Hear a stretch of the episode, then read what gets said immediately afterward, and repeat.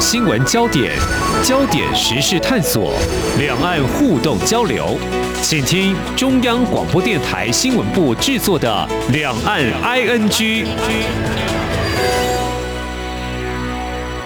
听众朋友，你好，我是黄丽杰，欢迎收听《两岸 ING》三十分钟，一起掌握新闻时事焦点。我想，中国大陆是没有放弃武力对台吧？不过，在哪些情况下，以及何时可能会有军事行动呢？其实，在这一两年都成为国际间高度关注的焦点，但是。这是假议题吗？这几年也有不少国内外学者专家都提出不同角度的观察跟解析，那么也陆陆续续出炉了相关的民调结果，告诉我们或许不能够排除两岸军事冲突的可能。我们想问：一旦战事爆发，是否愿意上战场呢？美国会出兵协防台湾吗？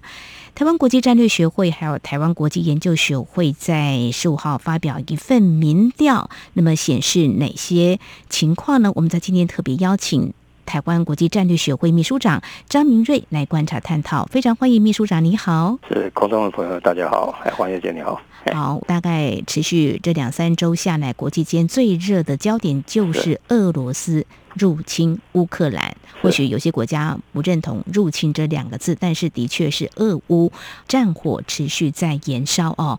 好，那么由于俄罗斯入侵乌克兰，这网络上掀起热议，“今日乌克兰，明日台湾”这样的一个说法。你们这份民调呢，所进行调查的这个时间也刚好是最近嘛，所以应该具有相当的参考价值。好，就如同我刚才所转述的，在民调当中的设计这一题。今日乌克兰，明日台湾。这台湾人对乌克兰战争的看法，在民调当中是不是显示民众是认同这个说法？其实是不是也可以解读？如果认同的话，表示说未来台湾的处境有可能像乌克兰一样。嗯，首先我们要看到今天我们这个民调啊，当然是最近这一周的事情啊。嗯，整体看起来，我们当然是以。今日乌克兰跟明日台湾的这个主题来做一个开场。那事实上，我们整个民调的呃这个题目设置在乌克兰战争与台海安全，换句话说，是以乌克兰这场战争来做一些民意上的一个反应哈。首先，第一个我们看到这个进入乌克兰，明日台湾这个看法，嗯，当然这个是从蔡总统开始，他们就提到，那当然这个变成是一个新闻上的一个焦点，嗯。如果说我们现在从民调上来看啊，认同二十六点一，不认同是六十一点一，这种数字来看，台湾老百姓当然是不认同这种对等的一个现象的一个发展呐。好，嗯嗯。但是一个非常重要一点就是，也许我们在第一个反应上，从这语词上反应上是当然是不认同，这种我们是心理上是很正常的一种发数。嗯哼。但是如果我们整体民调上来看啊，就是说。我们底下还有七八条，嗯哼，那我们就发觉到说，那确实是这个乌克兰战争，嗯，对台湾老百姓的在心理上哈，嗯哼，呃是有影响的，并不是这么简单的是跟否这两个答案而已。对，我想这个有一些历史的这个缘由。乌克兰以前曾经是这个俄国他所统治的，对，同种的，同文同种。那后来独立出来，那秘书长提到重点就同文同种嘛。俄罗斯呃为什么会出兵乌克兰？当然现在很多的说法就是说，因为乌克兰想要加入这个北约，往欧洲靠嘛，是不是俄罗斯比较不能够容忍，可能踩到他的底线哦？所以虽然远在接近欧洲这个地方。的战火，但是在台湾的我们真的是很担心哦。所以刚才这个秘书长告诉我们，这个民调是百分之六十一点六的民众是不认同这样的说法，那么百分之二十六点一表示是认同的哦。不管如何，表示民众对于这样的国际焦点呢是有感觉的，而且是关心的哦。但是这个本质上是不是一样的呢？我们其实也关注到陆委会的说法，其实在很多的。条件环境跟本质不一样。那么，中国大陆的外长王毅在日前一场记者会当中，啊，答复呢台湾媒体询问，也说本质上是不相近。不过，这是中国大陆的说法，他的主张的立场可能跟台湾的看法又不一样了啊。呃，这是值得我们关心的一个部分。好，那延续刚才秘书长你所提到的这份民调当中，还问了一些非常相关的，就是台湾民众，你愿意有什么样的行动？好，在民众保卫台湾安全的态度方面哦，假设中国对台湾采取军事行动，有高达百分之七十点二受访者表示愿意为保卫台湾而战。你怎么样看民众的勇敢、愿意挺身而出呢？秘书长是这一点反映出来说，对于战争到来以后，台湾老百姓对于这个战争的看法，或许他们认为说，只有直接面对了哈。嗯，当你直接面对的时候，那当然就很难避免这个战争环境的一个制约。嗯，我想这个反映出来也算是一个正常啊。嗯哼，那我们当然在看这个民调的时候，恐怕不能单一的看说。这个是否愿意为保卫台湾而战的这一条上面，嗯哼，因为在我们这个民调的设计上面，也有去彰显其他的一个概念，譬如说，这个底下哈，两岸发展的时候，和平往来、抗中保台的这个选项上面，哦，那当然呢，和平往来的人大概七十七点三，换句话说，它的那个强度非常高的，也就是民调的意见。两岸之间应该和平往来的这种想法是蛮高的。嗯哼，那这里面就发觉了一种，这个战争来到了，我当然是要保家卫国。对，但是在还没来到之前，我们是希望和平的能够交往哈。嗯，这里面就产生了一个问题了：怎么样才不会发生战争？怎么样才能够和平交往？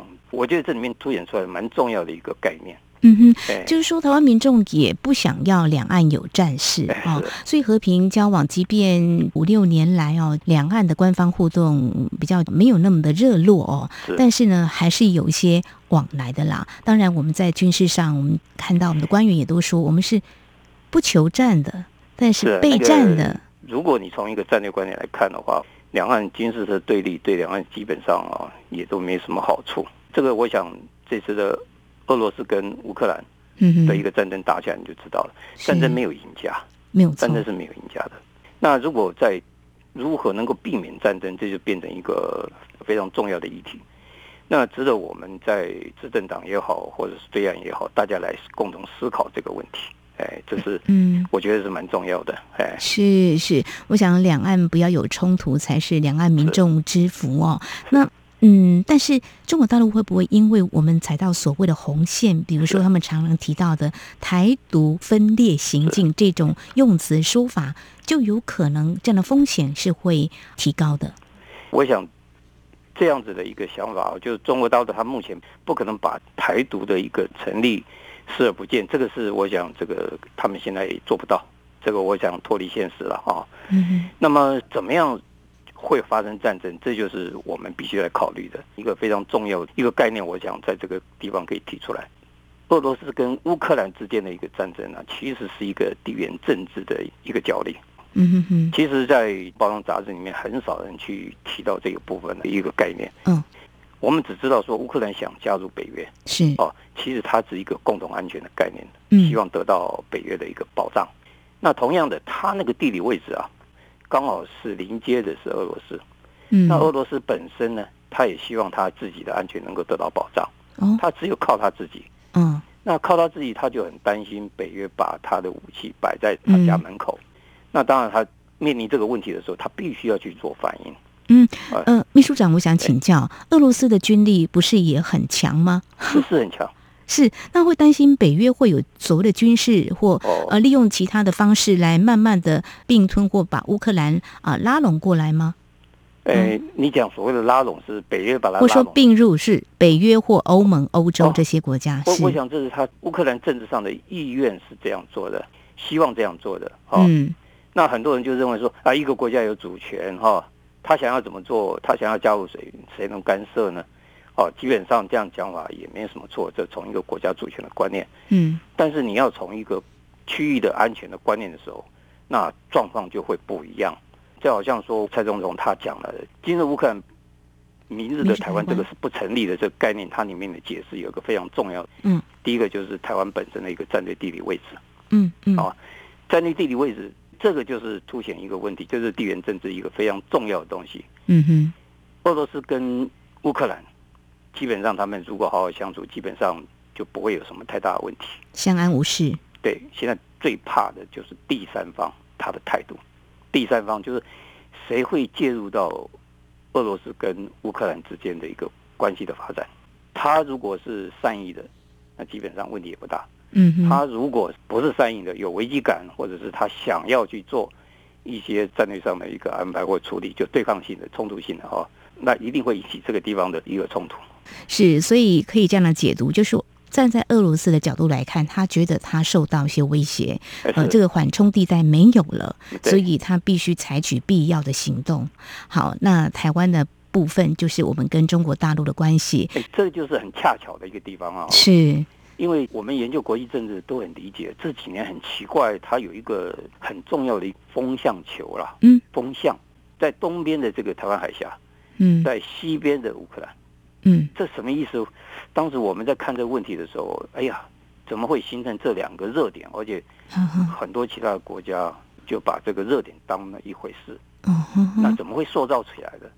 塑造起来怎么会被塑造？塑造、啊哦、被塑造也有可能，所以我刚刚说这是不是一个假议题？两岸军事啦，当然这个需要时间来验证了哈。但是我们的确是看到是有一些变化的啦。我们现在说俄乌战事，两岸目前是没有的啦，所以你们就觉得这个还是持续观察，就是说很奇怪，就是有这么凑巧的一个变化局势的，这是一个地缘政治上的一个问题哈。嗯嗯，那么就好像。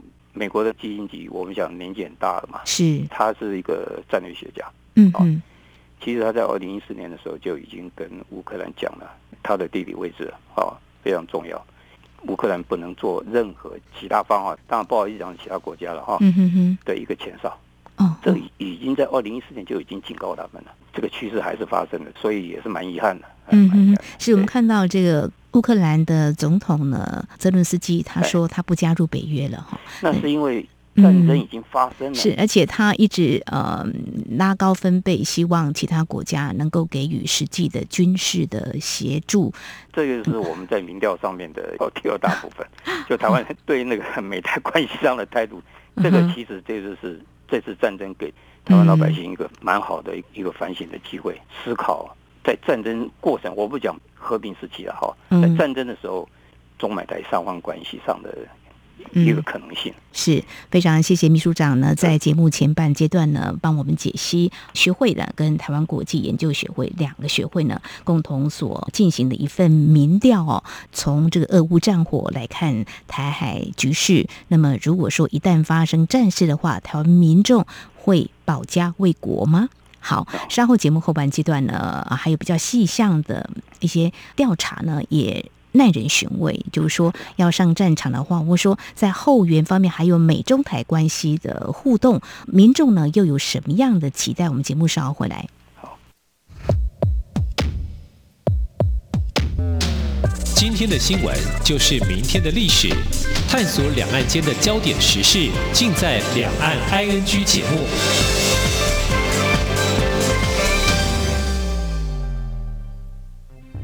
大家好，我们是奥运羽球国手李阳、王麒麟，我们是一个团队，彼此鼓励，坚持到底。就像防疫一样，共同落实防疫基本功，接种疫苗，提升防御力。出门戴口罩，保护自己与他人。保持室内一点五公尺，户外一公尺社交距离。做好正确洗手步骤，一起为台湾拿下防疫金牌。台湾加油！有政府，请安心。以上广告由行政院与机关署提供。这里是中央广播电台，听众朋友继续收听的节目《两岸安居》。我们在今天节目当中邀请到台湾国际战略学会秘书长张明瑞，特别来跟我们解析日前所出炉的一份最新民调。那么从俄乌战火来看两岸局势，我们台湾民众对保卫台湾的啊这个态度如何？刚刚提到呢，有高达七成受访者表示愿意。为保卫台湾而战。好，其实我们的这个军力就是我们的国军，大概二十一万多人。目前看来，哈，如果要上战场的话，当然比较中国大陆的人民解放军，他们大概有两百万人。这个数字后面差几个零就差很多。当然，这个现在的战士是可以有很多，包括现代的科技战的哦，我们就不谈这个。但是就是说，好，那我们还有一些后继，就是义务。兵力，就是呃教招这一块哦，这个很有意思，最近也引发了讨论了。就是在民调当中也帮我们做了这样的一个调查，就是台湾人对国军役制度的看法。兵役教招制度呢，大家也关心呢。呃，有人形容史上最硬的后备军人的教招新制，可是有七成民众表示支持，只有不到两成表示不支持。这史上最硬，就是说。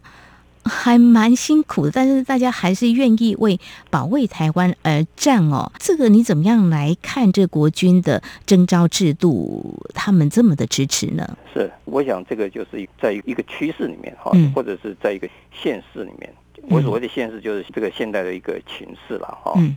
那么这种氛围之下，我相信这个台湾老百姓也看到了这种冲突的场景。嗯。那么。对于未来有关于国家安全这一部分，或者我们讲传统的这种军事安全的这一部分的一个看法，慢慢的都有想到说，自己在未来面对这个战场的时候，恐怕必须要自己呃来去应对这个战争。我为什么会讲这一段？主要的原因就是。我们在民调的前面呢、啊，谈到这个台湾人对美台关系的一个态度。嗯哼，主要的原因就是这一次的乌克兰战争打下来以后，那么美国当然是一个主要的一个主导国家了啊。我相信台湾老百姓透过各种不同的这个管道，也看到了美国的一个做法。嗯哼，所以在我们民调里面有谈到一这样，美国会用什么方式来协助台湾或者协防台湾？嗯，这里面就有谈到的说，哎。提供武器装备的人百分之六十一点五是蛮多的，嗯嗯，后面呢就这个公开的声援啊，情报支持啊，哈，嗯，那么派兵支援的反而只有二十六点一八，这个是出乎我意料之外了，好，嗯嗯，那么因为我们在以往在做调查的时候，美国会来帮助我们这个协防台湾的这个民调，嗯，有的时候都会。超过五十点多，也就会有一半以上的人都会思考到说，美国人会来帮助我们的。啦，嗯嗯嗯。但这次的一个调查，在理想上面，我们有一共有两条，那么有一条就谈到会不会出兵来协助台湾，只有四十二点七八。换句话说，也比以前降低很多。那么战争如果爆发以后，会用什么方式来帮助台湾？嗯哼。那么派兵支援呢，变成了二十六点一。我们这是复选题，所以你看他。这个凸显出来的一个就是，这个战争还是必须要靠自己来处理的。我想这个给我们自己老百姓一个提示，嗯，比如说未来台湾本身如果发生战端呢，台湾人必须要去面对这个战场。所以在这种氛围之下，我觉得第一个国军教招这个制度啊，一个礼拜变两个礼拜，嗯哼，或者是什么 什么很硬的那个，对，严重。当然这个从我我本身是一个军人啊，我看到这个教招的状况。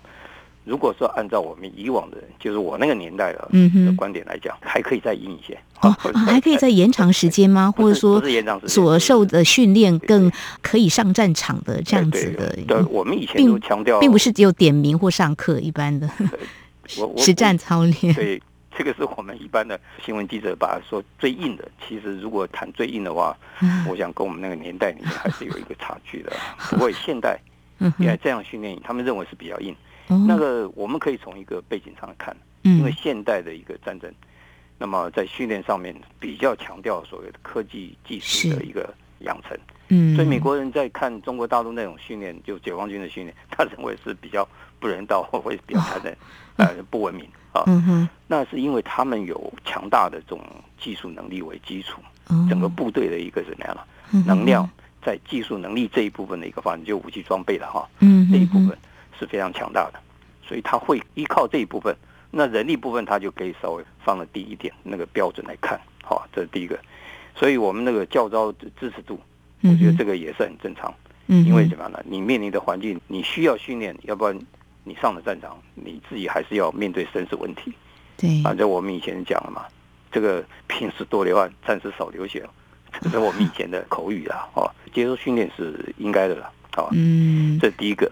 嗯哼，刚刚呃，秘书长其实是点到，就是说不同世代的训练真的很不同哦。是是。你们那个年代，大家那个忍耐力够哦。现在这个年轻世代要稍微严格一点的话，这种磨练啊、训练啊，可能家长都会出来说话了，或是一些年代，或是一些团体就有不同的看法。是，这也可以说过去军事在发展的过程当中一些问题，哦，嗯哼，这也是时代的趋势吧。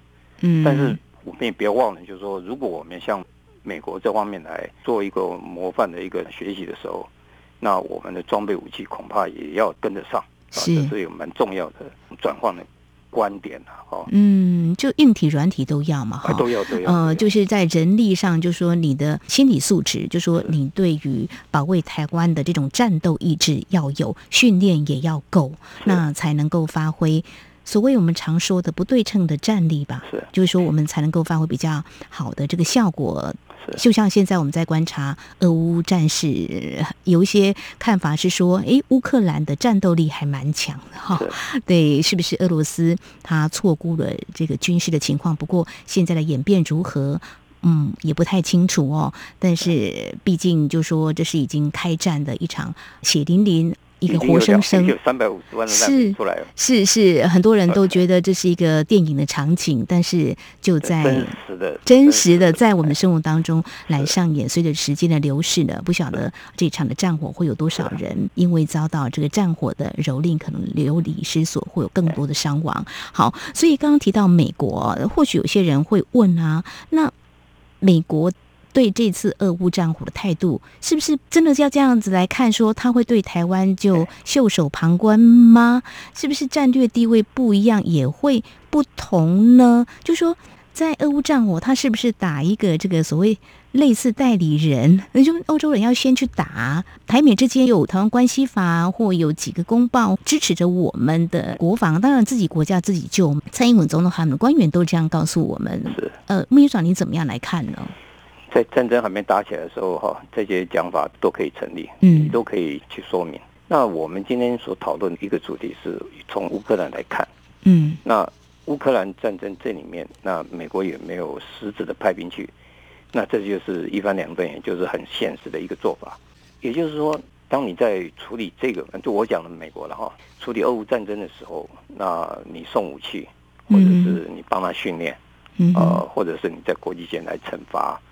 俄罗斯啊，这就都是你的一种应对这场战争的一个方式。嗯，那我们就可以从这一方面，就是他在这一场战争里面怎么表现。像西方人就讲了嘛，嗯哼，这场战争就是演示给中国大陆来看的。嗯，那未来里面台海之间也是用这种方式，看看你能不能够承受得了。美国有人这样说了，所以我想他们自己本身都有这种心情啊，哈。嗯，那我们看到这种事情，当然也要有。自己的一个淡定的一个想法，所以我我在想，先不要去考虑到说美国你到底会不会来支持战争，你会起来。最重要就是我们自己有没有决心要把自己的军事体系或者军事的能力或战力做一个非常好的一个什么样发展。我想重点应该在这里。是。那么在民调当中，我们看到对于美国是否会在两岸发生战争时出兵协助台湾，有百分之四十二点七的民众认为美国会出兵协助，但是百分之四十七点三认为不会，这两者比例差异真的是不大，几乎是一半一半哦，显示民众对美国出兵协助态度是分歧的。那刚刚秘书长也有提到，就是说我们要去正视美国的态度哦，所以自己的国家自己救，那最根本的就是在我们的国防战力能够提升。呃，我刚刚提到就是我们的国防的军力，国军也才二十几万人。那即便就是说，媒体记者写的这个史上最硬的后备军人教招新制，其实也不算是最严苛了哦。呃，最后秘书长，你以你从军的一个经历，你怎么样来看？就是说，即使年轻世代他承受磨难的啊、呃，这样子的一个忍耐力，不像你们这个时代哈、哦。但是你有什么样的建议呢？在如果政府要有些配套措施的时候，可以怎么样来做这方面的推动？现在第一个哈，就是说他不是提出来国军要延长义务役的时间嘛哈，嗯嗯，那现在大概就是在一般社会在讨论这个事情，嗯嗯，那我们民调反映上就都支持嘛，就到六十九点六的人都支持嘛，就已经超过一大半了嘛。那表示说对于这个义务役延长的这件事情哦，嗯嗯，那一般国民他有一个基本的共识的在。哦，那我们暂时不要管他说是几个年龄层呢，如何如何啊，多少反应，除非他考虑到他的选举嗯、否则的话，我们从一个国军的发展的这个角度来看，基本上算是一个支持跟良好的一个开头。